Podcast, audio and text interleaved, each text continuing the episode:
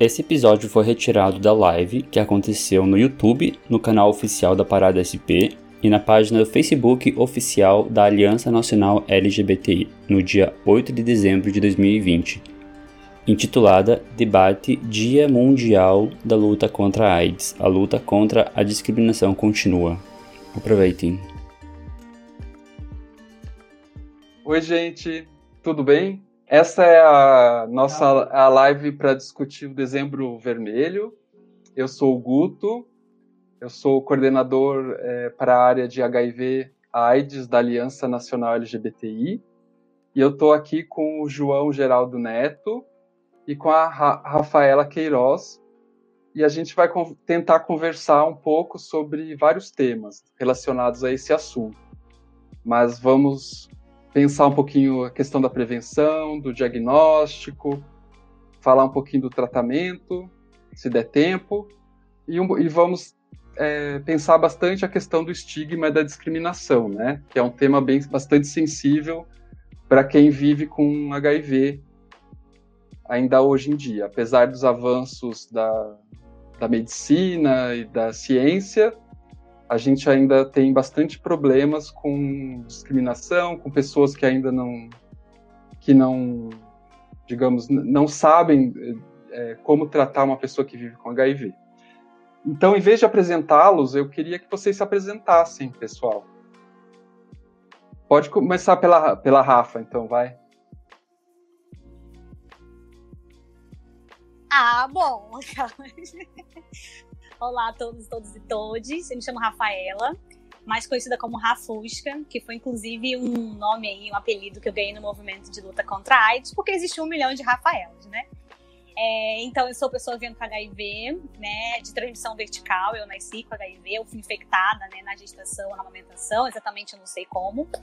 É, tenho 29 anos, sou psicóloga, sou pós-graduanda em psicopedagogia e participo de alguns movimentos, né, como o Movimento Nacional das Cidadãs Positivas, que é o MNCP, a Rede Nacional de Jovens, né, de adolescentes jovens que vivem com HIV. Sou uma das cofundadoras da Rede Estadual de Jovens do Rio de Janeiro. É, também faço parte do Meta Brasil, que é um movimento né, de jovens com sem, sem deficiência pela inclusão. E atuo aí na trajetória na militância né, do HIV desde os meus 15 anos, quando eu fui no meu primeiro encontro de jovens. E desde então a gente está aí nesse enfrentamento. Né? Antes eu não falava abertamente sobre o HIV, inclusive era uma grande defesa minha, mas o movimento foi me fortalecendo, né? Eu acho que eu também fui fortalecendo essa essa ideia de quebrar também esse, um pouco desse estigma para mostrar de fato como que é hoje, né? Como que hoje é a cara né, do HIV e da AIDS. É, então faz mais ou menos quatro anos que eu falo abertamente, justamente, né? Como o próprio tema do nosso debate hoje fala, né, para quebrar um pouco desses estigmas da discriminação que ainda se tem, né, com relação a quem vive com HIV/AIDS hoje no Brasil. Você, João? Ah, o meu nome é João Geraldo Neto, eu sou um ex-coleguinha de movimento social de Rafusca. Quando eu entrei, na verdade, no movimento social foi pela Rede de Jovens no Rio de Janeiro, foi onde eu conheci Rafa, isso tem uns 200 anos, mais ou menos. É, e foi nessa época, quando, na verdade, eu já era ativismo de, ativista de direitos humanos, trabalhava numa comunidade lá em Petrópolis, onde eu vivia. E quando o HIV, eu fui diagnosticado com HIV, eu caí no meu colo, assim, meio que essa causa, né? Então, eu, na verdade, transformei uma causa que era uma causa mais social na causa do HIV. A causa LGBT, que ia mais, acabou caindo no meu colo também, porque é impossível a gente falar de HIV sem a gente considerar as questões de orientação sexual e gênero, né, e identidade de gênero. Então eu acabei é, também virando um ativista de, de, de, de, pelos movimentos, pelo movimento LGBTQIA+. É, trabalhei no Ministério da Saúde, mas eu sempre tive um canal no YouTube onde eu trabalhava é, as questões de saúde sexual muito especificamente HIV, e depois mais amplo, né, falando agora sobre saúde sexual no geral, também entendendo essa, toda essa complexidade que envolve, né. Então, é isso, trabalhei no Ministério da Saúde sete anos, trabalhando na construção de políticas públicas, junto com a sociedade civil também, né, levando essa pauta por viver com HIV também, né, levando essa pauta do ativismo e da própria vivência com o vírus, e é isso. E aí agora trabalho, saio do ministério e agora trabalho com, com saúde sexual, dando aula, é, continuo com o meu canal, que não dá dinheiro, mas enfim, é um trabalho importante. E também com a questão de consultoria em é, marketing digital, que é a minha formação acadêmica. Engraçado que a tua trajetória se assemelha um pouco com a minha, assim, eu já eu também tive uma trajetória de ativista em direitos humanos, mas também depois do diagnóstico acabei esse tema caiu no meu colo e eu acabei também indo para essa área, trabalhando com essa área. Mas a minha a minha minha trajetória é um pouco mais recente que a sua, mas enfim. Mas a gente tenta trabalhar e abordar esse tema sempre que pode. E, e vamos falar um pouco sobre a, a questão da, da prevenção é, ao HIV, né, que é um tema bem importante. É, o que, que, o que, que vocês, como que vocês acham que está essa essa questão no Brasil, assim? Como que vocês veem isso? Quem quer começar? Pode ser a Rafa de novo. A Rafa sempre começa e depois eu sigo. Então tá, né? Já fui intimada. É, então, a gente teve, um, um, de um certo modo, assim, de um tempo para cá, né? Pensando desde a pandemia, um pouco de um avanço, tem se falado mais, né, sobre prevenção, sobre sexualidade. Mas nos últimos dois anos a gente vê que o conservadorismo tem tomado conta um pouco dessas pautas, né? Inclusive, né, eu atuei um tempo no PS, no SPE, né, que era o Saúde e Prevenção nas Escolas, que virou o PSE. É, e a gente tinha né, uma política de, de falar sobre prevenção né, de sexualidade, falar de saúde sexual reprodutiva, falar de usos e abusos de outras drogas também nas escolas, né? E a gente, tem, a gente começou a perder um pouco desse espaço, justamente no público que hoje, né, a gente tem aí mais afetado pela pandemia do HIV e da AIDS. Então a gente sabe que aí, tem todo um tabu, né, de se falar sobre, sobre sexualidade, falar, porque falar de prevenção é falar de sexualidade, né, é falar sobre corpo, sobre desejo. E a gente tem uma sociedade ainda, né, que, que tem um pouco desse conservadorismo aí é, de criação, né, da própria infância, da juventude, da adolescência, que acha que isso se fala na família, mas por um lado a família não fala sobre isso, né, porque ainda tem aquela ideia. Se a gente pudesse falar que bebê nasce vem da cegonha, isso sempre falaria. Então a gente vê que esse tabu também vem de uma construção aí, né, é, da falta de diálogo na, na, em casa, né, com a juventude. Isso independe se for uma, uma pessoa heterossexual, né, homossexual, a falar de sexualidade, falar de sexo nas, nas famílias ainda é um grande tabu, né? Quando começa a se falar sobre isso, é mais uma perspectiva aí de ter filho ou não, mas nunca relacionado aí às ISTs propriamente ditas, né? É, então acho que ainda é um grande paradoxo, assim, a gente pensar, né, que a sociedade fala sobre prevenção, porque não fala, né, sobre isso é, com os nossos pares, né? Justamente quando aí é, a própria evolução, a gente sai da adolescência e começa a ter né, esses aspectos mais físicos, né? De, das meninas, a, a, meninas cisgênero, né? O crescimento das mamas, né? Os homens, né? Homens cis, o crescimento da barba, dos pelos pubianos. Então, isso vai aparecendo e aí nos próprios pares a gente vai começando a falar um pouco da ideia, né? De, sexual, de sexualidade nesse ponto. Mas ainda é um grande tabu e a gente não fala e a juventude também não pesquisa, e quando fala é sempre já no já fiz, né? Já peguei, já transei, e nunca ir numa prevenção propriamente dita.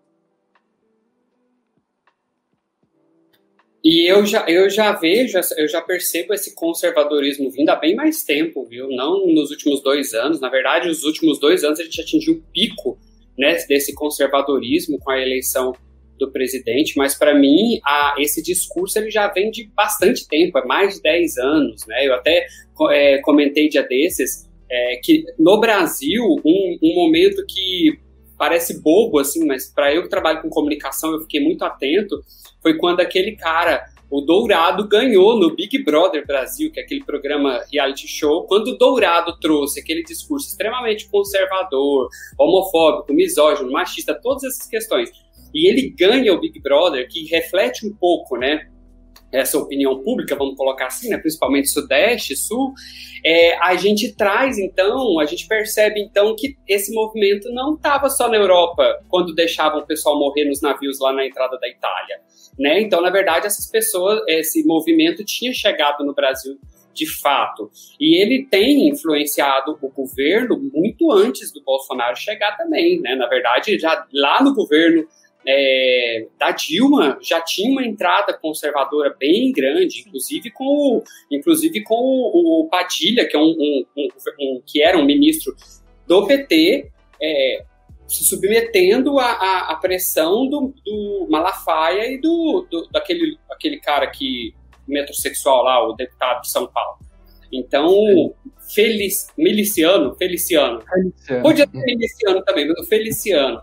O Felici, Felic, Feliciano, ele fez pressão dentro do Ministério da Saúde e acabou interferindo em, em, em, grande, em grandes trabalhos lá dentro, né? Então eu acho muito importante a gente lembrar que esse movimento é bem antigo e que a gente está chegando com muito perigo nisso, né? Porque é quando a gente começa a interferir na política de artes, quando a gente está falando de questão de acesso à saúde das pessoas.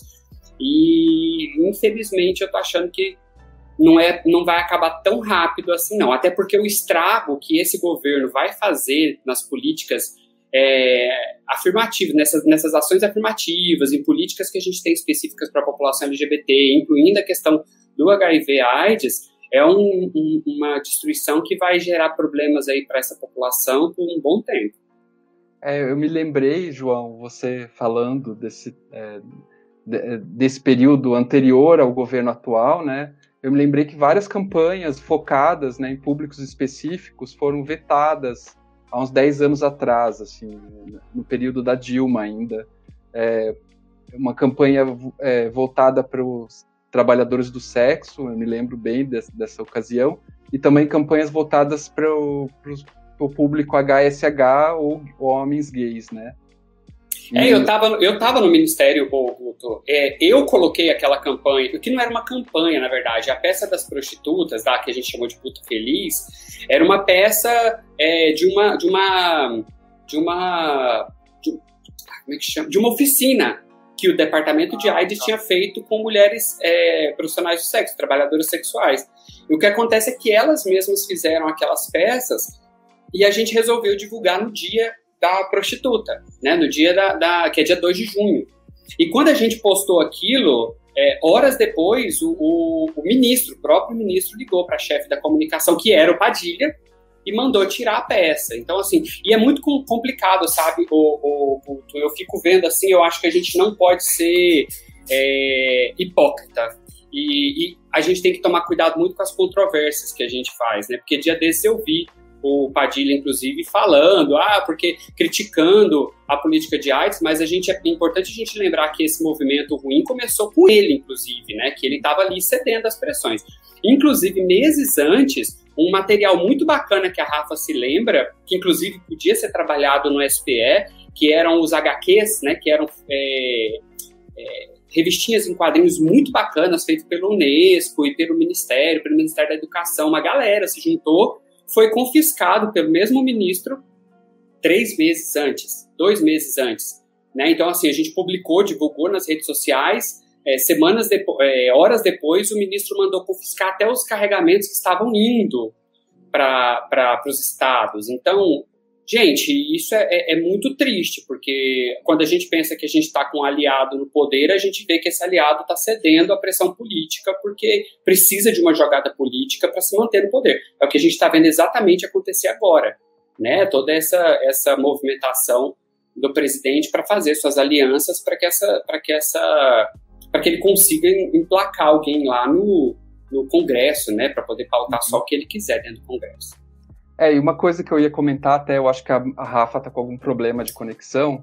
Poxa. É, esqueci de avisar o pessoal, inclusive, que o Alan queria par participar, que é psicanalista, ele teve um problema de saúde, então por isso que ele não vai estar tá com a gente. E parece que a Rafa tá com um probleminha de conexão aí. Talvez ela volte daqui a pouco. Eu queria comentar até com ela, eu ia fazer esse comentário, é que eu andei, eu dei uma olhada no último boletim epidemiológico e vamos ver se ela consegue voltar. E lá Rafa, no... fica com a gente, Rafa, por favor. Não tá conseguindo. Ela tá tentando, gente. A conexão acho que não tá muito boa.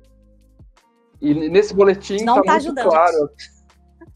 Tá, tá, muito claro que assim os novos diagnósticos é, a grande a maioria, né, absoluta ainda é de, de jovens e pessoas que fazem homens que fazem sexo com homens, é, rapazes gays, né? E uma coisa que me chamou a atenção também é, são as mortes por AIDS, né? Que a grande maioria são mulheres negras ou mulheres da periferia. Então a, a, gente tem aí dois recortes, né? Que são uma minoria, digamos, de orientação sexual ou, ou né? Que seriam HSH ou gays. E, e, e também a questão das mulheres negras mais atingidas pela AIDS.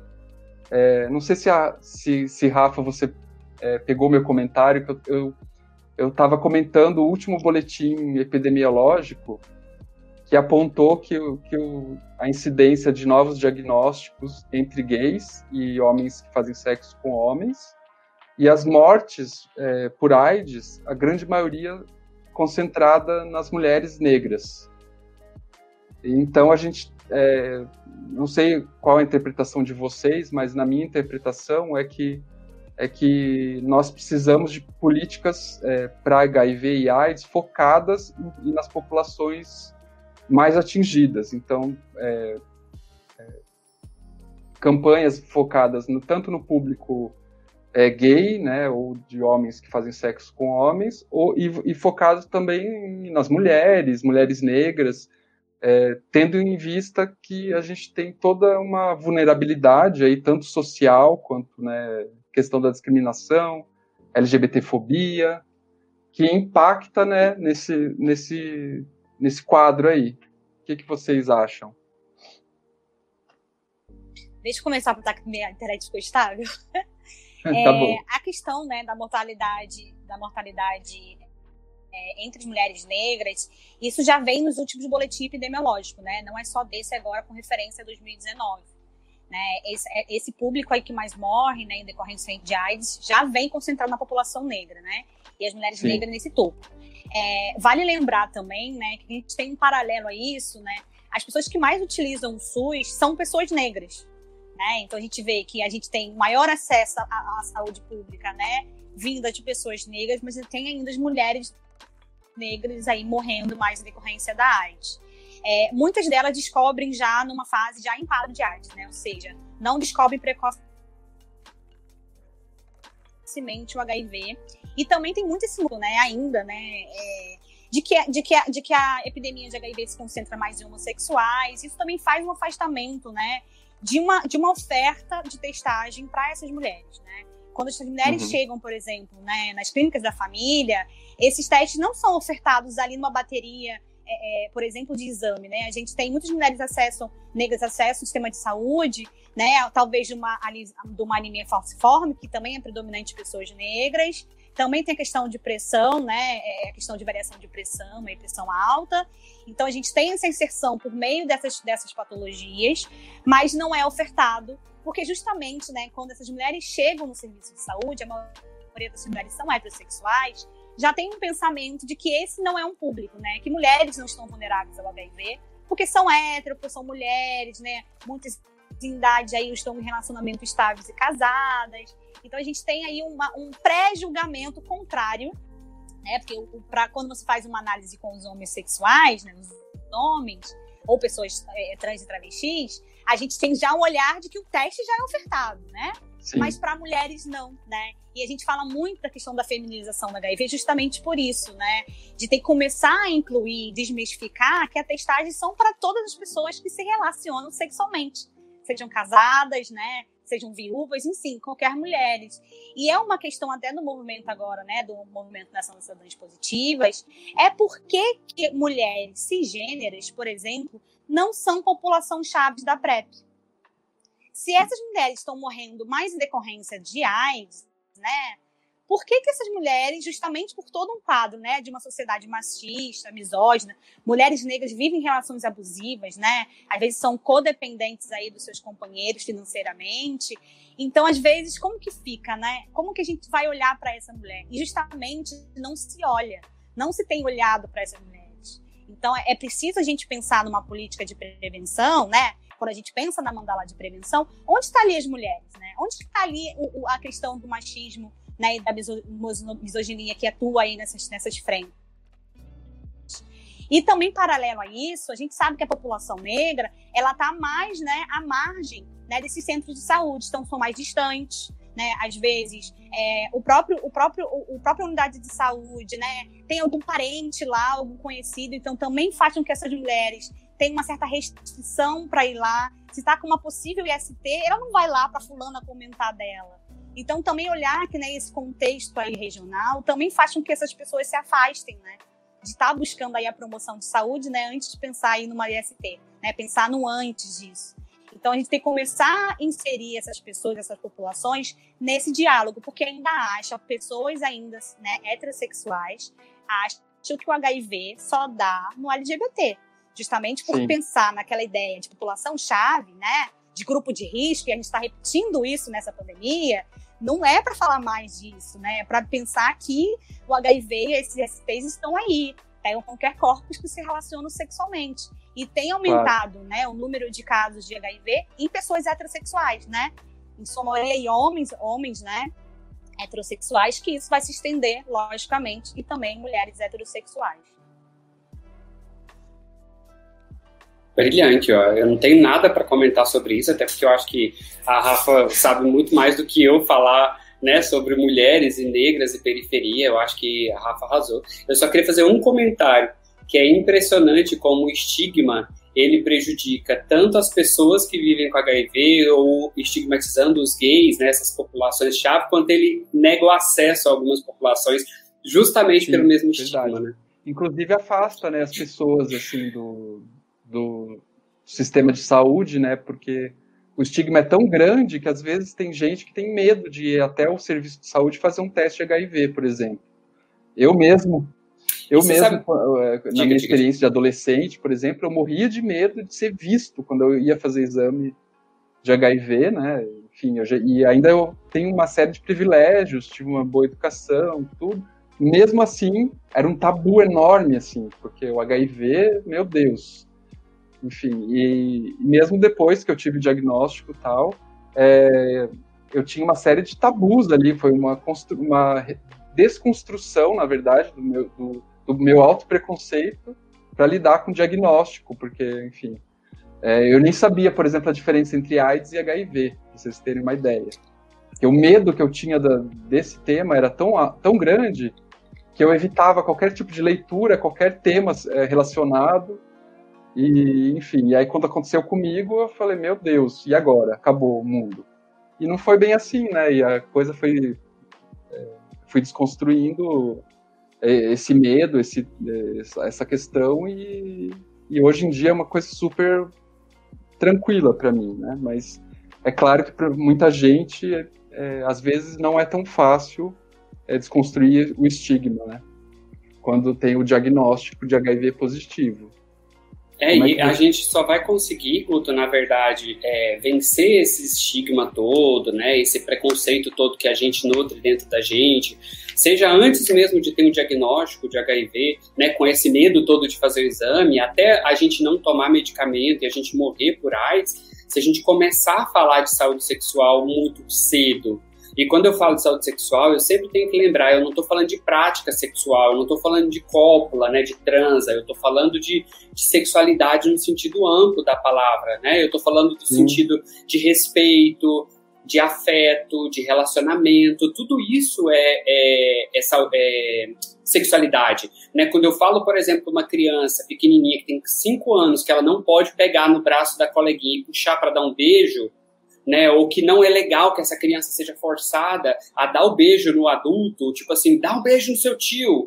Esse tipo uhum. de, de, de coisa, se a gente não começar a trabalhar isso agora, a gente não vai formar uma sociedade saudável, sabe? A gente está doente, a OMS já falou, nós somos uma, uma, uma geração doente é, emocionalmente, porque a gente tem nutrido, mesmo diante de tanta evolução tecnológica, a gente tem nutrido preconceitos muito primitivos. Né? A, gente, a gente continua repetindo o termo é, grupo de risco, como o Rafa acabou de falar, e a gente, ao mesmo tempo que eu falo grupo de risco, eu estou levando para as pessoas uma falsa sensação de segurança. Eu estou dando a essa senhora que, tá, que pode estar tá infectada uma falsa sensação de que ela nunca vai pegar HIV. Na Covid, eu estou dando a falsa sensação de segurança para os jovens que estão aí lotando festas entende? Como se nada tivesse acontecendo. Eu, sinceramente, é, assim, mais um desabafo, eu não consigo entender como que uma pessoa consegue para uma festa se divertir com 177 mil pessoas mortas, com, com parentes de, de, de amigos, ou às vezes o próprio parente morreu dessa doença desgraçada que está tomando conta do nosso mundo e as pessoas simplesmente ignoram, negam.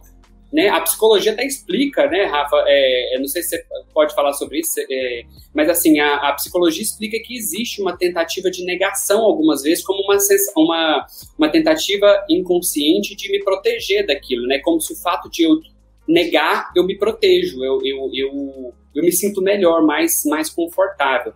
Mas, enfim, eu acho que a gente precisa retomar a discussão sobre saúde sexual, sobre sexualidade, porque se a gente não falar de sexualidade com naturalidade, a gente não vai conseguir falar de HIV. Eu não tenho como pegar o bonde, o trem andando no 15º vagão de 30, enquanto eu, se esse não parar para eu poder começar a falar lá da locomotiva que está puxando, para começar a explicar que saúde sobre sexualidade é importante, que educação sobre sexualidade é importante, porque lá na frente eu vou falar sobre HIV.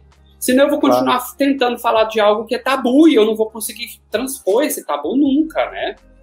É, e assim, e, e a gente também tem, tem que ter a consciência que, por exemplo, eu tive, eu peguei há pouco tempo, orientei um rapaz é, novinho, assim, de 18 anos, que ele é recém-diagnosticado com HIV.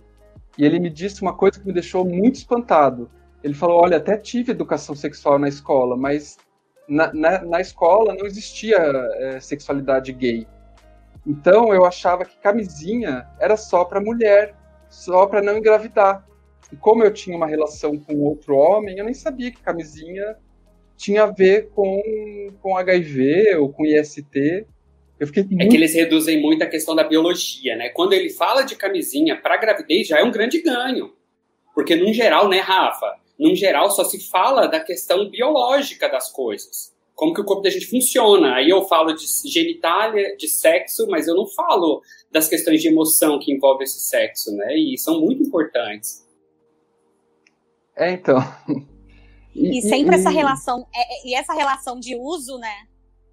E essa Sim. relação de uso, né, da camisinha, sempre pensada, né, em um corpo cisgênero né, heterossexual, né? Então, sempre Sim. a ideia da camisinha no pênis para introduzir na vagina, na, na, na, vagina que vai introduzir o pênis. E, e, tem essa mesmo, né? Se você não vê, é, é, a tal da representatividade, né? Se não tá ali Sim. algo que você projete quem você é, né, que você se identifique para aquilo, aquilo não vai caber na sua, né, na sua, nos, nas seus, seus comportamentos e afins, né?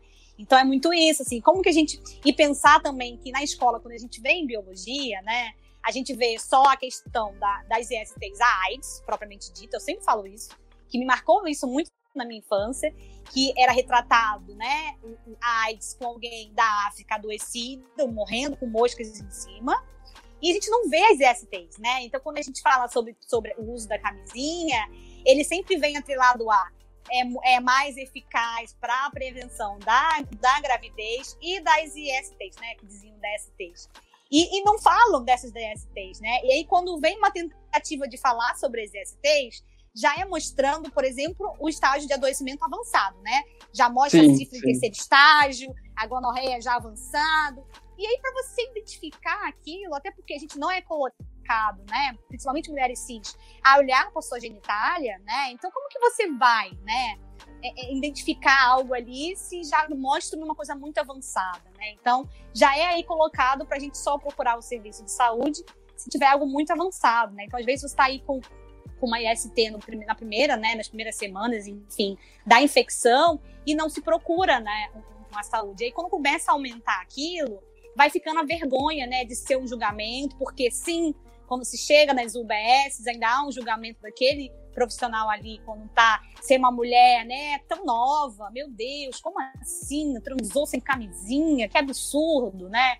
E as pessoas fazem esse pré-julgamento mesmo, né? E isso vai fazendo com que as pessoas se afastem. Então, quando esse rapaz, né, chega para você e diz: era, eu achava que a camisinha era só para prevenir a gravidez, porque é isso quando é falado nas escolas, né, é sempre um papel, um personagem, né, uma história contada de casais heterossexuais cisgêneros. Hum. Então, esses jovens, né, que são gays ou pessoas que são travestis e transexuais, elas não vão se enxergar naquela primeira ideia de se falar sobre prevenção. E aí jamais se vai ter falar sobre isso também na família, né? E representado na, na televisão também a gente não vê.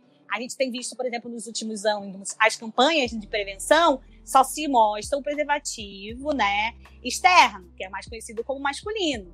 E cadê ali o preservativo interno, é, é mais conhecido como feminino? Não tem. Então, se você não vê, se você não, não, não mostra, ninguém vai saber como faz, como usa. Então, às vezes, fala que faz para não ficar vergonha, mas de fato não se fala e não se conversa sobre isso. Então, a falta de representatividade é muito grande. E essa questão voltada para a Covid, né, que o João fala, a gente chamamente assim, a gente chama de egoísmo social, né? A gente foi criado, a gente é criado muito para ser melhor que os outros e só olhar para gente, né?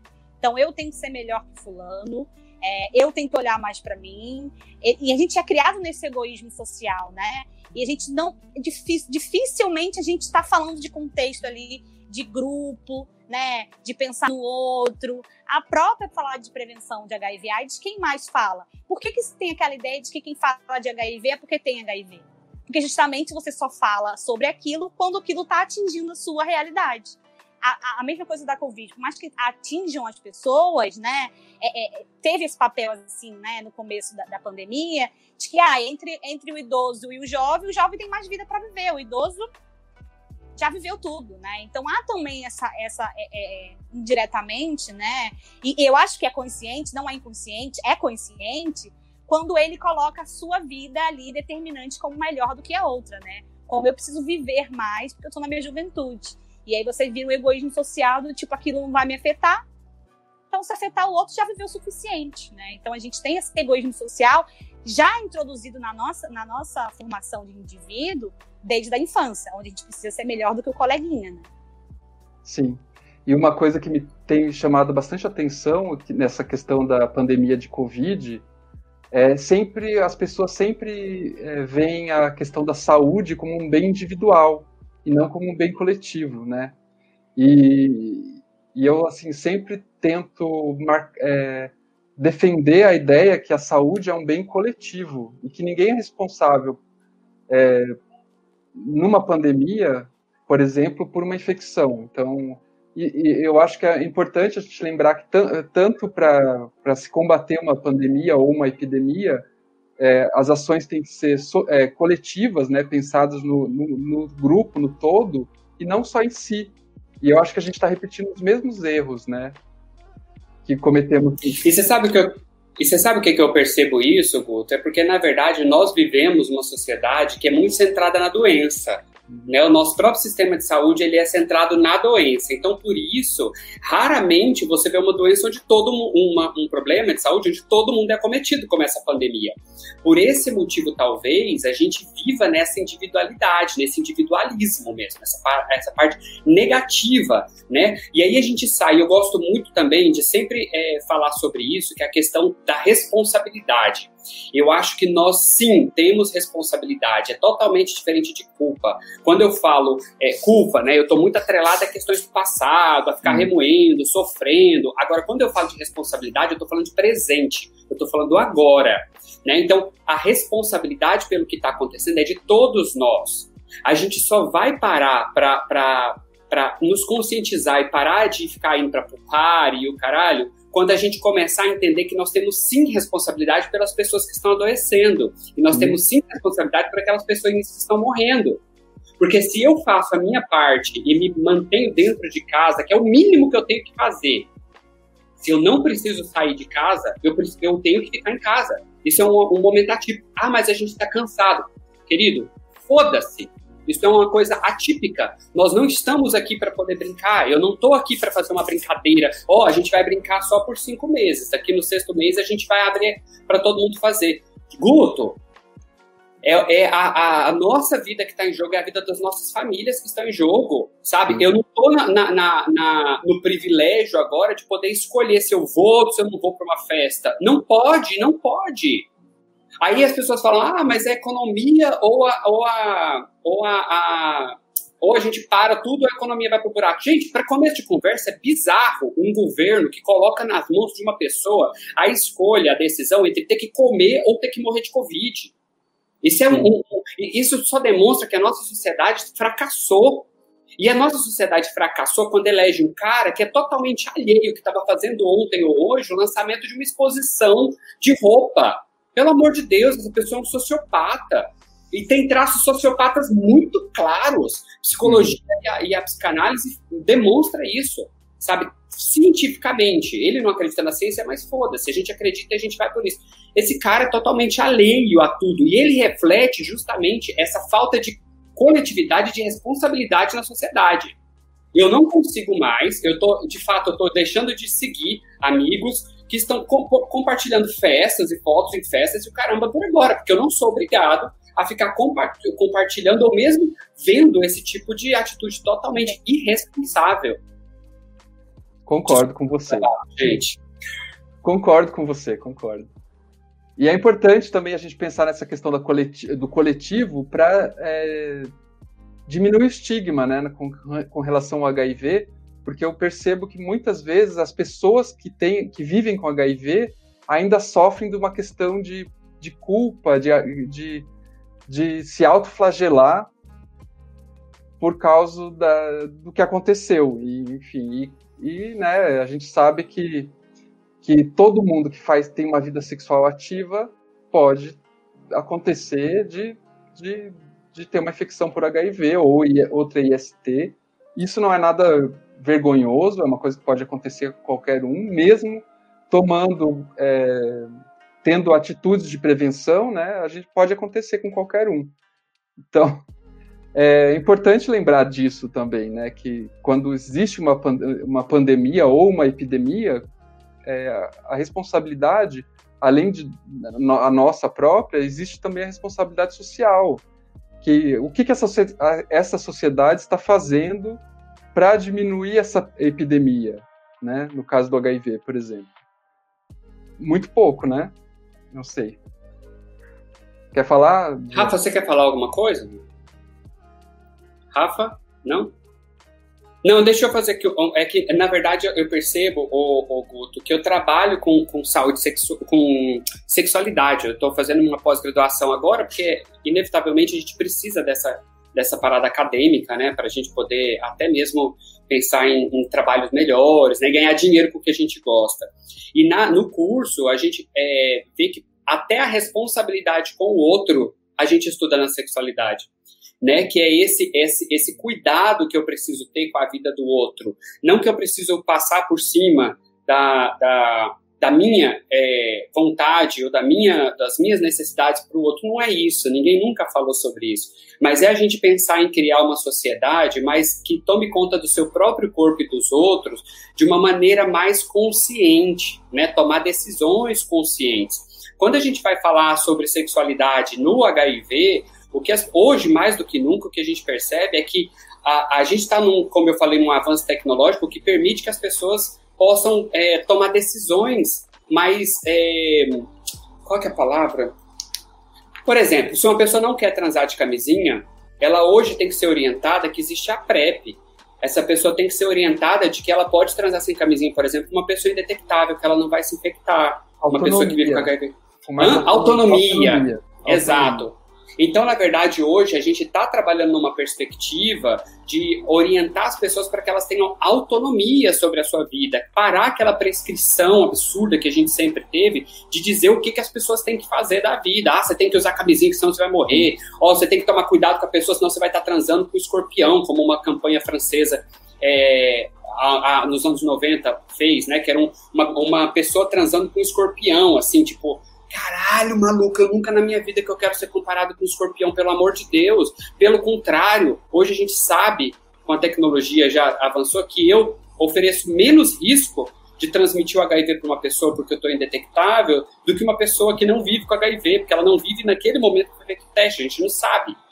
Então, assim, é, a gente consegue evitar muita coisa com a saúde, é, educação de sexualidade sabe? A gente consegue evitar tanto o, o, número de pessoas que vivem, que vão viver com HIV, que vão se infectar com HIV, tanto com as pessoas que vão conseguir lidar melhor com o seu, o seu, uh, com a sua inadequação, vamos colocar assim, dentro de, uma, de, um padrão de orientação sexual, de identidade de gênero, né? Uma pessoa que for orientada quando é pequenininha sobre o respeito, sobre o autocuidado, sobre a diversidade, ela vai crescer uma criança que não vai surtar um jovem que não vai surtar quando não tiver apoio dos pais ou quando se vê naquela, naquela, naquele dilema de que eu não me sinto como a minha família sempre me criou.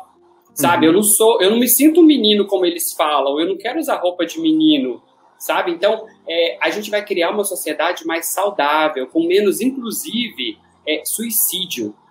E a gente está hoje ouvindo pessoas, a gente que eu digo sociedade, está ouvindo pessoas que estão causando um mal absurdo para a gente. Quando um político vai na televisão dizer que é contra a educação sobre sexualidade, o que esse político está querendo, na verdade, não é proteger criancinhas, é o contrário, ele quer vulnerabilizar criancinhas. Porque uma criança que não sabe o que está passando na vida dela, não sabe nada sobre o corpinho dela, vai ser uma vítima super fácil de pessoas que vivem sendo, vendendo esse moralismo. E quando uhum. você vai ver, Guto, os, o, alguns dos maiores é, psicopatas né, que fazem é, maldade com criança, eu não estou dizendo que todo, toda pessoa que faz maldade com criança é um psicopata, tá? Não estou minimizando. Eu estou dizendo que as pessoas que são estudadas, que são esses grandes violentadores, eles são pessoas extremamente conservadoras. São pessoas super carismáticas e conservadoras, que vendem um discurso super perigoso. E aí ele vem na televisão, lá o político lá, tem aqui de Goiás, tem um político ótimo, que adora falar sobre isso. Aí ele vai no, no, no púlpito, a gente tem que proteger as crianças, que não sei o que, que não sei o que. Proteger criança para quem? É proteger ele, pessoas como ele, que querem continuar é, fazendo mal para essas crianças. Entendeu? Então, assim, isso é muito perigoso, esse tipo de discurso. A gente não pode tolerar. Eu acho que já, já, eu acho que a gente já não está mais no, Sabe aquela coisa de não, vamos dialogar? Eu acho que a gente tem que repensar esse vamos dialogar. Eu acho que eu estou ficando muito radical ultimamente. eu acho que a gente não tem mais tanto espaço para diálogo, não. Porque se a gente não tomar atitudes agora urgentes, a gente vai continuar. Ainda mais quando a gente considera que 70% das crianças que são violentadas são violentadas dentro de casa. Como é que eu vou deixar que a família apenas que tem que educar sobre sexualidade? Que família se essa família não sabe nada sobre sexualidade porque ela também não foi educada? Entendeu? Então a gente precisa fazer alguma coisa. E é na família, mas também é dentro da igreja, é dentro da escola, é no posto de saúde, é em todos os cantos que a gente puder entrar. A gente tem que invadir esses espaços para proteger essas crianças que vão se tornar adultos mais saudáveis e que vão, então, quando adultos, poder orientar seus filhos, talvez até sozinhos, sem ajuda de Estado, sem ajuda de ninguém. Mas, por enquanto, não. Não existe. É, não tem mais o que discutir. Já, já deu tudo errado do jeito que está. Rafa, você quer comentar? E, João, é, e é muito importante também, João e quando a gente fala, acho que quando o João fala muito sobre né, esse papel também, né, da, da, da igreja, né, a gente também tem que pensar, né, e tentar fazer com que, de fato, as pessoas comecem a falar como um todo, né, não puxando a responsabilidade só aí das escolas, né, porque a gente tem, por exemplo, a pastoral das ADs, né, que são as pastorais católicas, que começaram a falar, por exemplo, sobre a questão de prevenção e promoção, né, de saúde com relação às STs HIV/AIDS. E agora também tem um movimento, né, de algumas é, alguns evangelhos também fazendo, é, é, é, pelo menos aqui no Rio de Janeiro a gente tem é, muito esse papel, assim, né? De, de, de, pensar e começar a pensar nessa estrutura também com relação a eles, né? Tentando fazer com que eles compreendam que quando a gente está falando de prevenção, a gente está falando de autocuidado e cuidado ao próximo, né? Que é o que eles sempre colocam, né? A gente precisa, né? Cuidar do próximo como a ti mesmo, né? Tem toda uma, uma visão com relação a isso. E pensar que prevenção e promoção de saúde, quando a gente está falando de sexualidade, está falando de ST, a gente está falando desse autocuidado, né, que é importante. É, e, e, pensar, e a gente, eu, eu, sempre coloco algumas questões ligadas, né, a medicamento, a uso de camisinha, né, que tem muito assim, né, algumas pessoas até com relação ao viver com HIV, com relação ao tratamento, né, pessoas religiosas, que tendem a falar aqui da cura, né, da, da crença sobre Deus, eu sempre coloco assim, né, quando você está com dor de cabeça, o que, que você toma? Você espera Deus curar? Ou você toma Não. um remédio, faz a sua oração e isso promove a sua cura, né? O seu ali aquele momento. E eu falo isso com relação a com relação ao tratamento de HIV, por exemplo. Eu tenho feito essa pauta não só assim, a gente às vezes bate, né? Porque às vezes dá um ranço, mas a gente começar a pensar nesse diálogo com a referência do outro viver, né? E também pensar com essa relação com relação a isso, a questão de falar sobre, sobre educação sexual, né? E pensar que falar sobre essa, essa, autonomia daquela criança, né? De pensar que cuidado com o corpo, não pode tocar aqui, não pode tocar ali, né? Se alguém tocar, você tem que procurar alguém para falar, porque inclusive esse tocar e não contar acontece com relação a pai e mãe, né? Ou um padrasto, um padrasto também. Então a gente começar a pensar nessa, nessa questão toda, como esse amor ao seu, ao quem você é, né? E começar a promover essa ideia também junto com essa estrutura que eles colocam pra gente, né? Que eles colocam como religião, porque a gente começar a trabalhar também essas estruturas. Às vezes dá um ranço, a gente quer, né? Extravasar, Sim. eu sou bem, eu adoro extravasar, mas também pensar nisso, assim, como que a gente trabalha essas questões agora, né? Porque a gente tem que pensar em soluções se não está falando na escola, então qual é outro meio que esse, que, essa, que esse adolescente, esse jovem, essa criança está? É na igreja? É lá na escolinha, né? Na, na...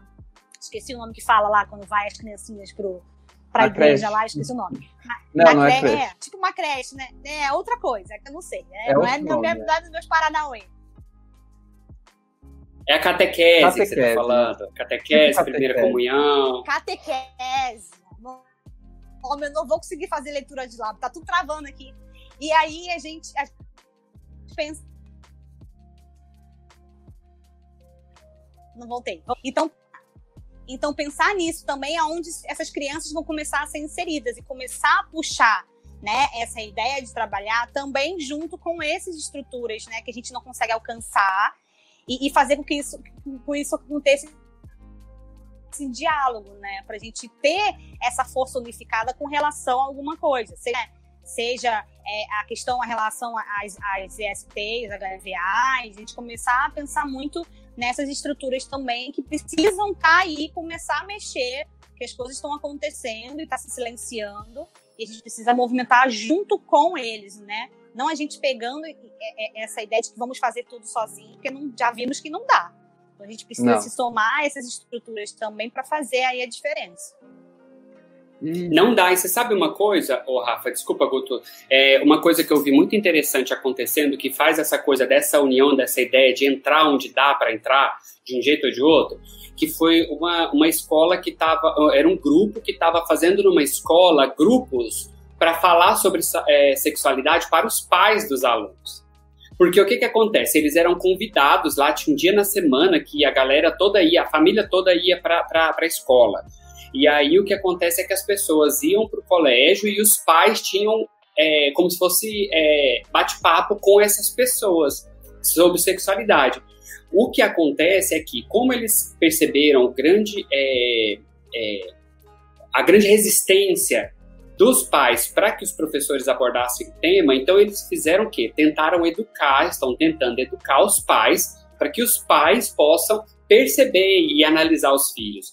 Porque uma das coisas que eles trabalham, por exemplo, é a questão da violência, né, da violência dentro de casa, né, com violência infantil. O que hum. acontece é que uma criança, quando ela é vítima de violência, ela tem, ela dá sinais, assim, que às vezes são muito claros. Só que se o pai ou mãe, o pai e a mãe são ignorantes, eles não sabem o que está acontecendo, eles podem não observar. E às vezes é o avô, às vezes é o tio quem está abusando dessa criança, né? Então é, são esses trabalhos de formiguinha que vão fazendo a diferença ali na comunidade e depois vai sendo ampliado, né? Isso vai ampliando para outras para outras é, para outros lugares, né? O importante é que a gente que a gente faça alguma coisa. A gente precisa fazer e é urgente. Então, é, João, eu queria. É, a gente já passou 40 minutos, quase 50, e, e, a gente ficou no primeiro ponto ainda que eu, que eu tinha pensado. Eu queria, eu queria é, tentar falar com vocês um pouquinho da questão do estigma e da discriminação. Né, de como vocês veem essa questão, assim, se melhorou. Opa, acho que agora eu tenho que remover uma Rafa. Ah, pronto. Ah, she's back. É, Estigma e discriminação. É, estigma e discriminação, que tem a ver, inclusive, com a questão do relacionamento, né? Que para quem vive com HIV, às vezes esse é uma questão muito que pega muito, assim, né? É, será que a minha vida afetiva acabou? É uma, é uma pergunta que, que eu escuto sempre. Agora que eu tenho HIV, o que, que eu faço? É, todo mundo vai me discriminar ou não?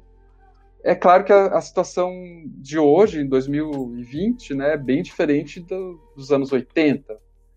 mas como que vocês é, percebem que, é, como que, é, porque eu, assim, enquanto pessoa que vive com HIV, eu acho que assim a, a, a pior coisa do HIV né, na minha vida é a discriminação. Por mais que eu ainda tenha uma família que que não que me aceita, que aceita essa questão super bem, super é, esclarecida, tem um namorado também, é, nunca me, é, me, assim aconteceu nada que, que pudesse eu pudesse dizer que eu pudesse reclamar sobre isso, mas é, já me aconteceu em outras situações é, antes desse namoro, por exemplo, de, de sofrer, de, de, de, de ter situações não muito legais. Assim, então, e mesmo no serviço de saúde já aconteceu mais de uma vez de ter pessoas não muito bem formadas, enfim. Então é uma questão, né? A gente tem, por exemplo, uma coisa que me chocou muito recentemente, eu li aquele relatório é, que a, é, daquela pesquisa que a UNAIDS fez sobre estigma e discriminação, né? E, e, uma coisa que me chocou bastante foi a quantidade do desemprego entre pessoas vivendo com HIV. Né? Então, são várias questões aí. Tem tanto a questão afetiva, né, que acaba atingindo a, a, algumas pessoas que vivem com HIV, quanto questões mais estruturais ligadas a, ao mercado de trabalho, né, enfim. Que, como é que vocês veem essa questão? Quer começar, Rafa? Posso. Aproveito que eu estou estável aqui. É, com relação a essa questão de relacionamento, né, a gente sempre tem uma linha, assim, né? Quando a gente faz acolhimento, quem trabalha com acolhimento, o primeiro momento é a ideia de morte, né? Então a gente tem aí o primeiro, primeiro muitas pessoas, né, a grande maioria, quando descobre a sorologia, vem a idealização, né, de morte, até mesmo de suicídio é, por conta justamente de todo esse estigma e também da própria falta de informação né, sobre como hoje é viver com HIV, que ainda se remete àquela ideia lá do, do, da década de 80 e 90, né, de adoecimento, de emagrecer, de ter várias doenças oportunistas, né, que são atreladas à AIDS e, e, tudo mais. E aí depois vem começa, né, a você se perceber como um ser positivo para HIV com essa nova sorologia, e aí vem a relação com o mundo, né? Então aí vem a questão de relacionamento, de trabalho, justamente porque a gente tem uma sociedade que é estigmatizada por toda essa questão com relação a isso, né? De que uhum. ainda hoje a gente tem pessoas que acreditam que num beijo, num abraço e sentando no mesmo assento de ônibus, a pessoa vai pegar HIV, né? Se alguma, a gente sempre fala, né? A POCzinha senta no ônibus, a pessoa que é heterossexual mais irrute, né? Dá aquela olhada assim, ai, não quero sentar. Mas a gente sabe que por trás disso tem essa ideia aí, justamente com relação né, ao HIV, não só esse estigma desse corpo né, mais afeminado ligado aí LGBT, mas também por conta da ideia, dessa ideia de que se pega HIV sentando no mesmo lugar de uma pessoa que, na visão né, social estigmatizadora, aquela pessoa tá, tem AIDS, né? Porque a ideia social é tem AIDS. E já é adoecido. E aí, quando a gente pensa nessa questão do relacionamento, é isso, né? a gente trabalhar essa nova sorologia já é um percurso e a gente ficar mais vulnerável, porque falar sobre HIV é colocar-se mais em vulnerabilidade, né? Porque a gente não sabe como o outro vai reagir com relação a isso. O que, que o outro tem de informação, como o outro lida com essa questão, como ele percebe alguém que vive com HIV AIDS. Então a gente não sabe. Então é, é, é como se tivesse, eu, eu, coloco muito assim, como se fosse uma mulher andando numa rua escura a gente não sabe o que vai acontecer. E aí vem todo aquele medo, todo aquele fechamento, né? Por proteção, a gente não quer contar. E, inclusive, esse não contar é direito nosso, né? O direito ao sigilo também é um direito da pessoa que vive com HIV. Então, esse contar precisa ser trabalhado, ainda mais se é uma pessoa que não tem um apoio familiar, né? Se não tem alguém próximo que saiba, porque na hora desse, desse, desse julgamento, né? E desse distanciamento com relação negativa a outra pessoa, quem essa pessoa vai procurar? E aí, de fato, a gente sempre, a gente coloca muito agora na pandemia, que pessoas vivendo com HIV, que vivem esse estigma, elas estão isoladas há muito tempo. Né, com esse viver socialmente falando, né, conta de tudo. E aí tem o trabalho, porque quando a gente fala de homossexuais, né, tem as piadinhas que a gente sabe, né, que acontece dentro do trabalho, né, com relação à mulher, a quem tem HIV é a puta, né, moto falando, não que puta, né, as minhas amigas putas sabem disso, mas não que a puta tem relacionado a isso, mas porque essa é a visão, né? De que a mulher que tem HIV, ela é promíscua, ela é puta. Então tem esse diálogo. Como que a gente vai abrir uma coisa que, nossa, que tem tanto estigma? E aí vem toda essa questão de se silenciar, se esconder, se colocar nesse isolamento. A gente sabe que é, alguma, tem uma questão na sorologia quando a gente, quando os homens descobrem, né, os homens cis ou homens homossexuais cisgênero, que eles fazem que eles ficam broxa, porque justamente está ligado aí a todo esse sofrimento psíquico, né? De ter descoberto a sorologia e lidar com todas essas problemáticas. Então, às vezes, a questão de ereção está ligado a esse sofrimento psíquico em si, né? Não com relação ao HIV, que as pessoas que tentar, ai, mas eu tô broxa. Não, pera, calma, vamos com calma. Não é bem assim. Vamos trabalhar o que está acontecendo aí emocionalmente, né? O corpo fala, eu sempre coloco, né? Eu sou psicóloga corporal, eu sempre falo, o corpo fala, ele está te mostrando que tem alguma questão aí. E a gente, difícil falar, né? E eu trago a minha realidade assim. Eu sou uma pessoa que nasceu com HIV. E eu fui falar sobre HIV tem quatro anos, porque é isso. O peso de ter uma sorologia que carrega muito estigma faz com que a gente se feche numa ideia de proteção. E de fato é uma ideia de proteção, porque a gente não sabe como o outro vai lidar com isso. Mas, por outro lado, né, depois que eu comecei a ter um, essa visão social do estigma, eu comecei a pensar que aquela pessoa que discrimina é porque ela não tem informação mesmo. Porque, gente, se você tem informação, você sabe como é que lida com isso. Se você tem informação, você sabe o que é igual aí, como que acontece aos canais, casais soro diferente, como se é uma, uma pessoa que quer ter filho vai acontecer. Então a gente vive como qualquer outra pessoa. O que difere é a sorologia diferente para HIV. Né? Então, quando a gente começar a quebrar esse estigma, isso vai ficar mais facilitado. Isso está no trabalho. A gente tem hoje ainda pessoas que são mandadas embora. Gente, por quê? Sabe? E, é essa visão de estigma, que acha que vai sentar no mesmo lugar, que dividir a mesa na hora da refeição, sabe? Então a gente precisa quebrar esse estigma para isso mudar. Essa realidade do estigma índice, né, da, da, da, pesquisa do NIDE, ela tem um grande assim, é, é, percentual das pessoas que têm mais aí de 20, 30 anos do HIV, né? Porque já sofreram também a questão da lipodistrofia. Então, aparentemente, né, é um perfil que era daquela visão, né, de adoecimento, né, naquela visão do Cazuza, então visualmente não querem, né? A gente tem uma sociedade que é muito visual, né? É muito é, determinante por características. Então, é, é, ter alguém ali que apresente alguma característica e até mesmo quem fala abertamente sobre HIV né? Porque também falar abertamente é uma questão ali para aquele trabalho, né? Porque, meu Deus, tem uma pessoa que tem HIV e fala sobre isso, né? Então, é, é, é todo uma, um trabalho de desconstrução e de quebrar esses preconceitos e esse discriminar, que é o ato, né? Que precisa ser mudado. Porque, enquanto isso, e assim, no geral, a gente tem um reflexo de que sim, né? Contar para outra pessoa, o grande resultado disso é a discriminação. E aí faz com que a gente demore muito para querer se relacionar, ou viva relações né, muito líquidas, estão muito rápidas, a gente não quer se apegar muito né, para ter esse processo de contar, ou alguém já conta de fato, assim, né, de direto, para ver o que vai acontecer, e a gente sempre se coloca aí emocionalmente falando, né, numa vulnerabilidade que sim acarreta em muitas questões, inclusive aí a quadro de depressão e ansiedade, que é atrelado também nesse diagnóstico do HIV. E você sabe o que acontece, Augusto? É que, assim, é uma coisa que as pessoas nunca podem é, achar é o seguinte, o HIV, por mais que a gente fale às vezes, ah, não, porque o HIV, viver com HIV hoje é relativamente simples, porque quem tem acesso ao tratamento consegue viver saudável. Aí, Rafusca tá aí há quase 30 anos, já tá velha com, com HIV. Eu já tô aqui HIV, maricona, né, já com quase 40 anos, vivendo, é, vivendo a 20 com HIV, as pessoas podem achar que isso é, ah, então tá de boa, a gente está falando hoje. Mas o que eu, o que eu não gosto é, que as pessoas reduzam é que falar, mas viver com HIV é igual viver com, com diabetes ou com hipertensão, não é. porque não é. Na verdade, é uma, é uma, uma infecção mais fácil até de tratar do que o diabetes e a, e a, e a hipertensão, quando a gente é, considera que pessoas com acesso ao tratamento como eu, como a Rafa, a gente não vai adoecer de AIDS, provavelmente nunca. Né? A gente não vai ter um pico glicêmico, entende? A gente não vai ter um pico de pressão.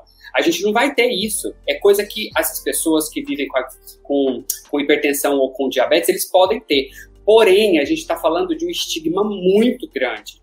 A gente está falando de um peso muito grande. né, de uma marca muito grande que, que acompanha a gente. A gente fala de posições muito privilegiadas. A gente, quando a gente está falando de HIV aqui abertamente, é porque eu tenho um canal no YouTube porque eu sou um homem, porque eu sou branco, porque eu tenho relativamente uma boa passabilidade, vamos dizer assim, que eu posso ir e voltar para São Paulo, lá no Rio de Janeiro, foi minha, minha amiga Rafaela, sem as pessoas notarem que eu sou viado e sem querer bater na minha cabeça com pedaço de pau, entende? Eu consigo disfarçar bem e voltar. Mas as pessoas que têm uma passabilidade menor correm um risco muito grande inclusive pessoas que carregam em si marcas de uma, de uma AIDS, de um tratamento an antigo, por exemplo, como a lipodistrofia, a lipotrofia. Né? Então a gente está falando de uma doença que carrega ainda um peso muito, muito grande. Então não é tão simples assim viver com HIV, é simples para mim, Sabe, talvez seja simples para Rafa, mas não é simples para a grande absoluta maioria. Por isso é que as pessoas ainda morrem. Porque quando a gente fala fora do Brasil, que o Brasil, a gente perdia, né, até o ano retrasado, 13 mil pessoas por ano, 14 mil pessoas por ano de AIDS, e agora a gente perdeu 10 mil e poucas em, em, em 2019, o pessoal de fora, lá os estudiosos, falam assim, ué, mas o Brasil não tem um sistema de saúde que é público, que é o maior do mundo, o Brasil não tem medicamento para todo mundo? O Brasil não dá dolutegravir para todo mundo? Aí você fala, então, não é bem assim. A gente tem um sistema que tem uma política que, que de fato é, dá, daria acesso a todas as pessoas, essas pessoas, mas a gente tem uma série de vulnerabilidades, uma desigualdade social bizarra no nosso país que impede o acesso dessas pessoas. E não é só questão social. Né? Eu estou falando de questão social, mas eu estou falando de questão de raça, eu estou falando de questão de, de sexualidade, de gênero. Né? O mesmo serviço de saúde que muitas vezes discrimina uma pessoa porque é trans, discrimina uma mulher cis, entende? Então, assim, é, é, essa, essa coisa ruim que a nossa sociedade tem é muito difícil de explicar.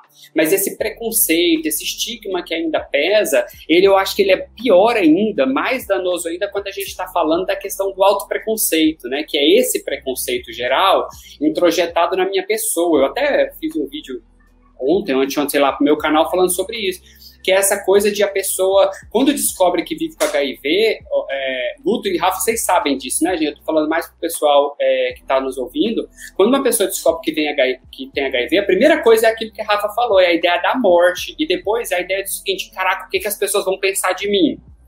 Ou seja, se eu tenho uma infecção sexualmente transmissível, é porque eu sou uma pessoa extremamente promíscua, como o Rafa falou.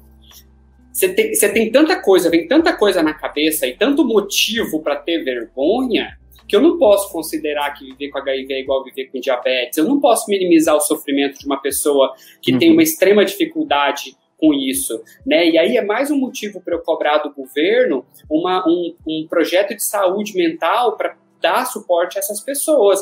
Não aceitar calado o governo federal revogar mais de 100 portarias sobre o tema, né? Que é o que estão fazendo. Estão tentando agora desmontar a, a, a, assistência de saúde mental no nosso Brasil, com justificativa ridícula de que vai jogar isso para assistência social. Então, assim, na verdade, você percebe que são vários ataques que a nossa sociedade tem sofrido, né? Então, a gente tem que ficar muito atento e reagir é, muito fortemente a todas essas, essas, essas tentativas, porque toda vez que alguém fala assim, ah, a gente não pode associar o HIV às populações-chave, né? Eu entendo a crítica que a Rafa faz, né? Eu até concordo com ela com relação às críticas de associar muito HIV às populações-chave, acabar deixando pessoas de fora, mas quando a gente tenta desvincular e, e, ignorar, algumas pessoas tentam ignorar, principalmente do movimento social LGBT, tentam ignorar que a população T, por exemplo, as travestis e transexuais, estão a cada três mulheres trans, uma vive com HIV, e que a cada seis homens gays, um vive com HIV, em contrapartida, a cada 200 homens héteros, só um tem HIV, eu estou querendo dar munição para os conservadores de plantão dizer, gente, para de ser. A gente não precisa de política pública específica para a população LGBT. Porque essa população tá aí, ó. Ela mesma tá falando, lá, aquele, aquele ativista famoso falou que é um absurdo a gente falar que as pessoas é, gays têm mais é, HIV, que as mulheres trans estão morrendo mais de AIDS. Ele mesmo falou. Então a gente tem que tomar muito cuidado com esse tipo de coisa. HIV não é ter diabetes eu falo de uma posição muito confortável e eu não sirvo de referência para a maioria das pessoas. Concordo com vocês. Concordo, acho. É assim, muito isso. é, me incomoda bastante também quando eu vejo, eu escuto essas comparações assim. Ah, HIV é que nem diabetes, é mais simples que diabetes.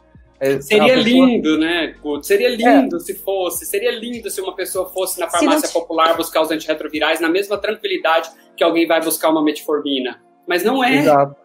Entende? É, a pessoa está reduzindo a questão a, a uma é uma questão a tomar o medicamento. A tomar o medicamento. E a, questão e a é problemática toda disso, né? E toda a problemática do que é HIV e ter todo esse estigma, né? Porque o estigma com relação tudo tudo que a gente já falou até agora, trabalho, relacionamento, né? Não tem atrelado a quem tem diabetes, gente. É só não tem. dizer.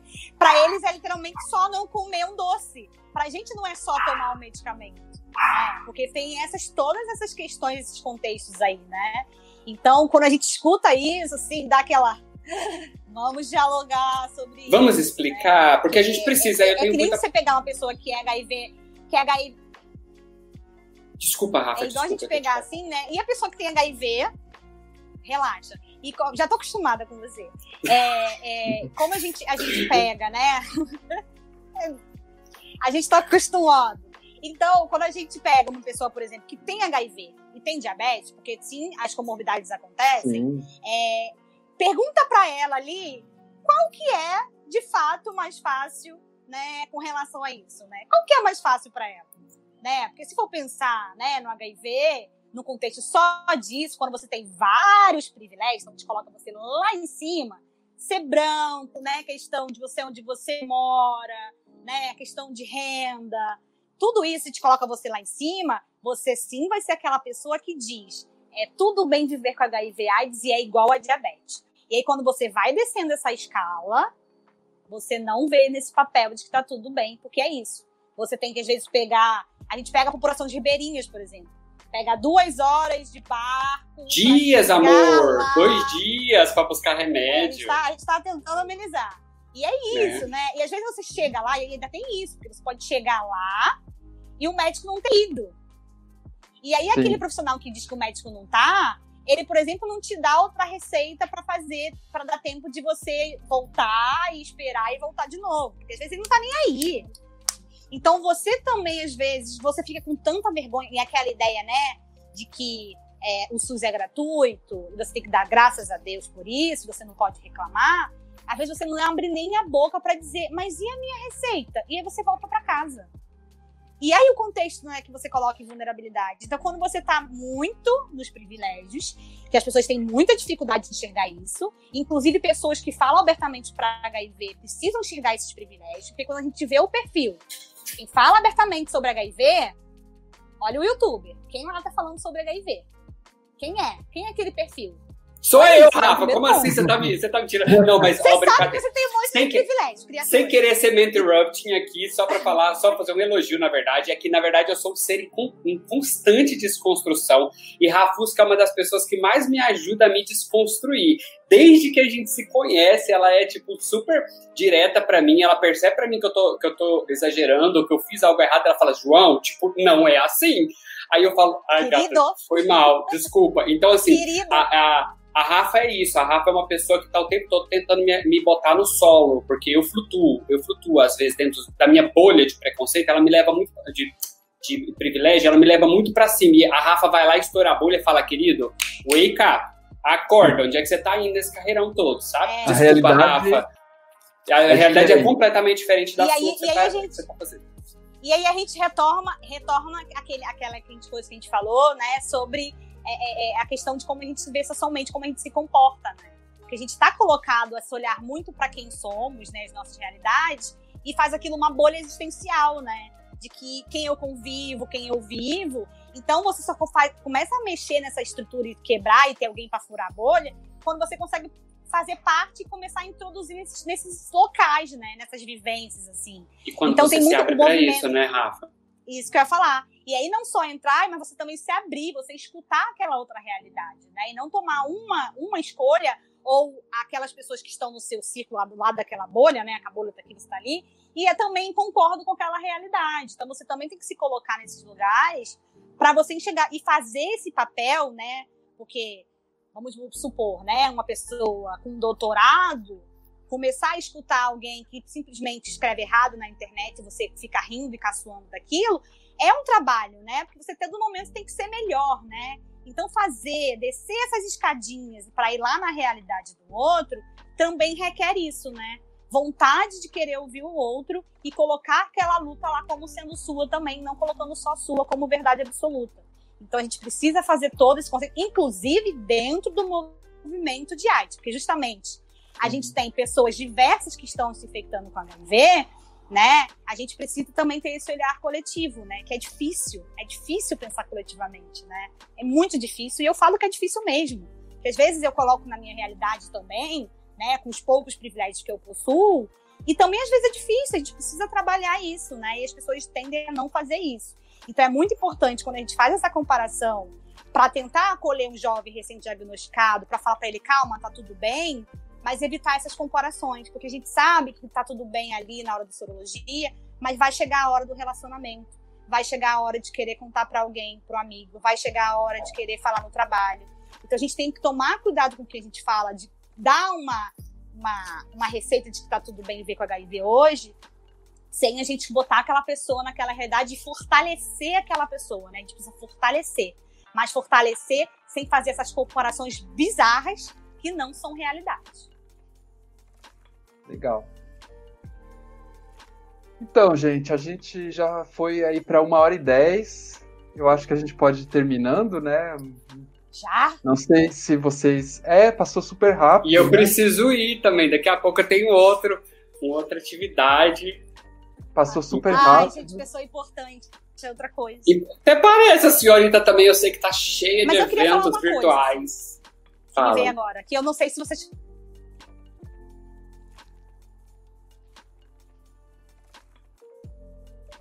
Mais ou menos. Mas, mas que eu tenho, eu tenho um certo receio, né, com essa ideia de falar só no dia de dezembro. Então eu faço alguns filtros, né, com relação a essa. Ai, travei de novo. Voltei. Voltei, voltei. Voltei? Voltei? Ah, voltei. Então Acho eu também faço algumas, algumas questões. Por exemplo, eu não faço nada com indústrias farmacêuticas. É uma coisa, por exemplo. Tá falhando, né? Ah, estão me boicotando, gente. Eu tenho certeza. Voltei? Ai, gente, Voltou agora, eu acho. É que você não sabe, mas esse programa foi financiado pela indústria farmacêutica e o Guto tá ali, ó, te bloqueando para você poder tá não falar sobre isso. Mas fala, você tava falando. É, não, então, eu só queria falar uma coisa assim, que eu acho que não sei se eu peguei, porque tô caindo direto, né? Estão me bocotando. É, com relação a casal sobre diferente, assim. É, eu, a gente escuta muito uma ideia, casal diferente é quando uma pessoa tem HIV e a outra não tem HIV, né? É, pensar nessa ideia de que o outro que não tem HIV, ele não é super-herói, ele não é a melhor pessoa do mundo, ele não tá te fazendo um favor para sua vida, tá? É, é, porque a gente escuta tanto isso, gente. Quando assim, eu tava num relacionamento sobre diferente, ela, nossa, que incrível, ela aceita você. Não, gente, esse papel, esse estado de que a pessoa é super-herói, inclusive é muito perigoso isso, porque coloca pessoas, né, é, com sorologia positiva, às vezes em relacionamentos abusivos, naquela ideia de que só vai ter aquela pessoa que vai amar ela, né? Então é muito importante pensar que aquela pessoa só está fazendo a obrigação dela socialmente falando, né? Ela é uma pessoa informada, né? Que está bem informada, que está se relacionando porque tem informação. Ela não é super-herói e ela não está te fazendo um favor para ninguém que vive com HIV/AIDS, né? É tirar essa ideia, essa bandeira de que, ai, olha, ele é um guerreiro, ela é uma guerreira. Que, gente, Sim. não dá. Esse papel eu escuto, eu fico... Guerreira, guerreira é o povo que vive com HIV nas periferias, tem que fazer um milhão de coisas e ainda dá conta de namorar Imagina! Pois é. Eu também não gosto. Eu fiz também um vídeo no meu canal sobre. Ah, pelo amor de Deus, Ai. tem que descolar comida para poder tomar com, com, com, remédio. Não. Eu fiz um vídeo também pro meu canal sobre isso, Rafa, falando o seguinte: como namorar uma pessoa que não vive com HIV. É porque eu tinha feito um antigo, que era como namorar alguém que vive com HIV, desmistificando essas coisas todas. E depois eu fiz um agora mais recentemente, falando como namorar uma pessoa que não vive com HIV. E eu falo muito parecido disso que você falou. muito bacana. Que é, é muito importante, né? Que é, é muito importante, porque, tipo assim, pô, colocar a pessoa numa. E aí você entra justamente esse auto-preconceito de novo, né? Da pessoa que vive com HIV, de achar que ela não é digna de ter um relacionamento com uma pessoa que não vive com HIV. Eu nunca namorei com alguém que vive com HIV, mas eu não tenho preconceito. Eu tenho até amigos que não vivem com HIV também. Mas não é o fato, é porque nunca nunca deu match ali com alguém que vivia com HIV para namorar, para viver. Eu também sou um cara para casar, né? Então eu sou sempre casado, então eu não, não tô disponível. Mentira. Privilegiadinho. Privilegiadinho. Se você tem um boy para você poder dormir junto com você ou uma, uma gata para dormir é, com você, mas... você é privilegiada sim. Privilegiadinho. Eu também acho. O amor está difícil, líquido, aberto. Mas, é, mas é, é, é isso que, assim, que a gente sempre escuta, né? Acho que quando a gente tem a oportunidade de falar sobre isso é muito importante, né? E também pensar nessas relações diferentes, que quando a gente fala das, das, das prevenções combinadas, né, das outras estratégias de prevenção, é, vem muito também para falar isso, né? Quando a gente falou ali de compartilhar, né? De. de, de ai, me fugiu o nome. Mas é, de fazer uma, uma questão de prevenção é, compartilhada é isso, né? também tirar o papel das pessoas vivendo com HIV como vetores, né? Como elas são responsáveis naquela relação da não transmissão do HIV, né? Que é importante, porque justamente é isso. Quando a gente tem um estigma todo atrelado a isso, que para algumas pessoas é muito difícil tomar medicamento, para algumas pessoas, né? Isso, pra, por exemplo, para pessoas que nasceram com HIV, o simples tomar o medicamento rememora, né, aquela lembrança dos pais que foram perdidos, né, ou dos pais que não tiveram acesso a isso também. Então a gente pensar que quando a gente tem pessoas que não são indetectáveis, essas pessoas também podem se relacionar com outras pessoas que não têm HIV. Porque também tem aquela outra questão, né? A gente tem as outras estratégias de prevenção, como a PrEP, como a própria PrEP, e também como com preservativos, né? Interna e externa. Também a gente tirar essa ideia de, de, responsabilidade, porque a gente já tem tanto um peso social com os nossos corpos, né? De quem somos, e, e também compartilhar isso um pouco com o outro, né? De, de, dessa questão toda, assim, porque fica muito pesado pra gente, né? Fica pesado em todos os sentidos, assim. Então, acho que também, né, a, a, o igual aí, né, um detectável e transmissível, traz uma ideia né, de quebra de estigma muito grande. A gente não pode deixar de falar. Quando a gente tem uma pesquisa né, que, que, que coloca ali escrito cientificamente que, né, que carga viral, né, eu posso optar em não me relacionar com a pessoa com preservativo e eu não vou né, ter um vírus que vai transmitir para outro, isso é muito importante. Mas também sem tirar toda essa realidade de que pessoas que não conseguem serem detectáveis, né, por conta de toda essa estrutura que coloca essas pessoas, né, em várias vulnerabilidades sociais, que sim é difícil ter uma adesão, tomar um remédio todo dia, não esquecer, né? Porque talvez com tantas coisas na cabeça para resolver, né? Seja a pessoa morando em periferia, que tem todo dia lá um tiroteio, às vezes naquele horário lá tá tendo uma confusão. E, cara, o que, que é tomar um remédio naquela ideia de, de sobreviver àquele contexto, né? Então é muito importante a gente pensar nisso, né? Quando a gente fala de detectável igual transmissível, a gente defende isso. Eu sou indetectável, né? Eu não transmito, eu odeio isso, eu falo que o HIV é intransmissível, né? Porque eu não estou ali no papel de, de, eu tenho o poder de transmitir ou não, até porque vem a culpabilização de, desse viver. Então a gente pensar muito nisso, assim, né? Nessa ideia compartilhada de relacionamento, também nesse relacionamento soro diferente, de que o outro também pode fazer parte dessa responsabilidade compartilhada naquela relação.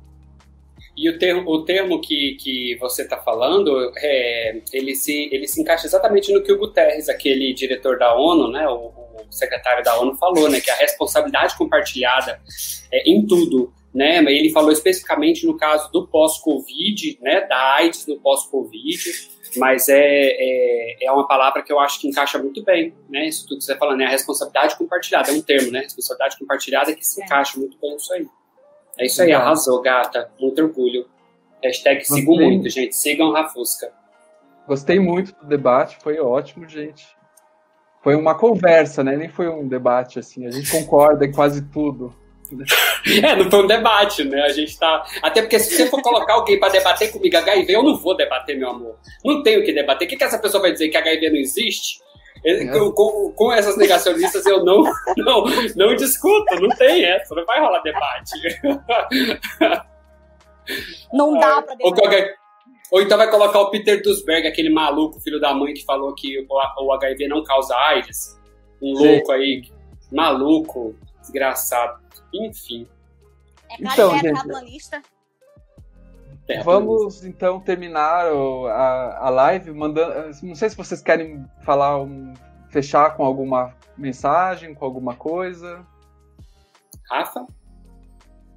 Ah, e não só, acho que só reforçar, e acho que também o, o, a rede gay, né, a própria aliança LGBT, em pensar nessas constantes temáticas, assim, né, de, de falar sobre tudo isso, né, ao longo, né, do ano, que é muito importante, porque é, essas dúvidas, né, elas surgem todo ano. Então, acho que Sim. a gente fazer esse papel social, está sempre colocando também, né, dos nossos debates, quando a gente fala de racismo, eu acho que foi muito legal, assim, eu participei essa semana, de falar de racismo, também falar da perspectiva do HIV, né, dessa mortalidade.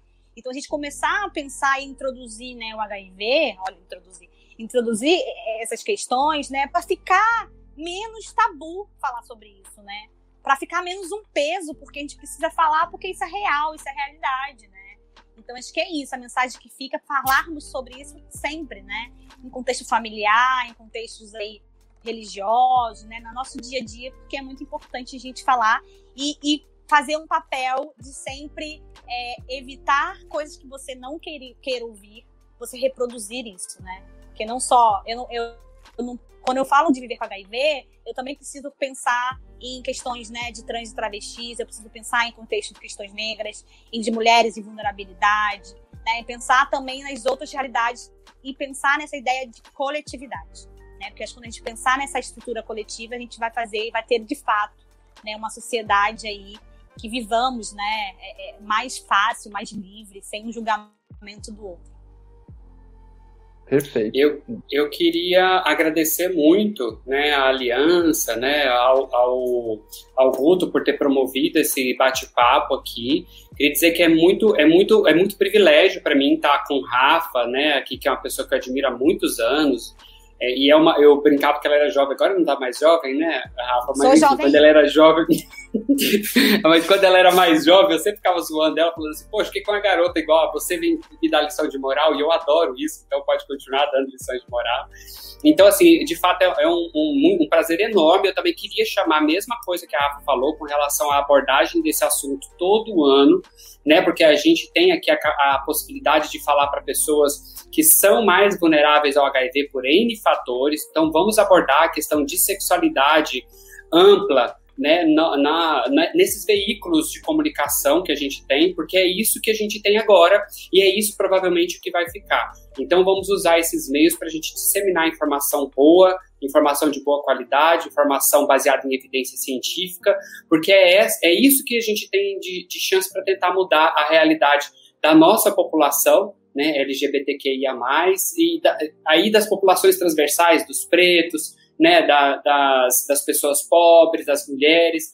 Então é isso que a gente precisa. E eu queria lembrar de todo mundo de duas palavras que eu acho muito importante, que é sempre a gente deve é, pensar que é a responsabilidade né, sobre o meu corpo, sobre o corpo do outro, sobre o bem coletivo, sobre o bem individual, e também a questão do autocuidado, né, o reforço do autocuidado. Quando a gente compreende a ideia do autocuidado, eu começo a tomar ideia, é, decisões mais conscientes e como a Rafa falou num dado momento, de que o nosso objetivo hoje é orientar as pessoas para que elas tomem essas decisões, né? Apropriar esse indivíduo para que ele tome as melhores decisões para a vida dele. E é isso. Muito obrigado a você, Guto, pelo, pelo carinho. Muito obrigado a você, Rafaela, por, por dividir comigo esse momento tão bacana, viu? Legal, gente. Eu adorei também. Obrigado aos dois pela presença. Adorei, adorei as falas. Concordo com tudo que foi dito. E, e também agra agradeço a todo mundo que esteve conosco, né? Esse, esse debate vai ficar gravado no, no YouTube e no Facebook, então ele vai poder ser visto depois. E também a gente vai, provavelmente, também vai, vai disponibilizar ele por podcast depois, no Tubocast, né? E vamos é, levar isso, esse papo para o máximo de pessoas que pudermos, tá bom? Aí. Um beijo, viu? Beijo, então, gente. Até mais. Tchau, tchau. Tchau, obrigado, viu? Tchau, tchau. Esse foi o Tubocast, nas vozes de Rafaela Queiroz, Guto Mena Barreto e João Geraldo Neto, sigam eles nas redes sociais. E a edição foi feita por Gustavo Giacomelli. Fiquem em casa, fiquem bem.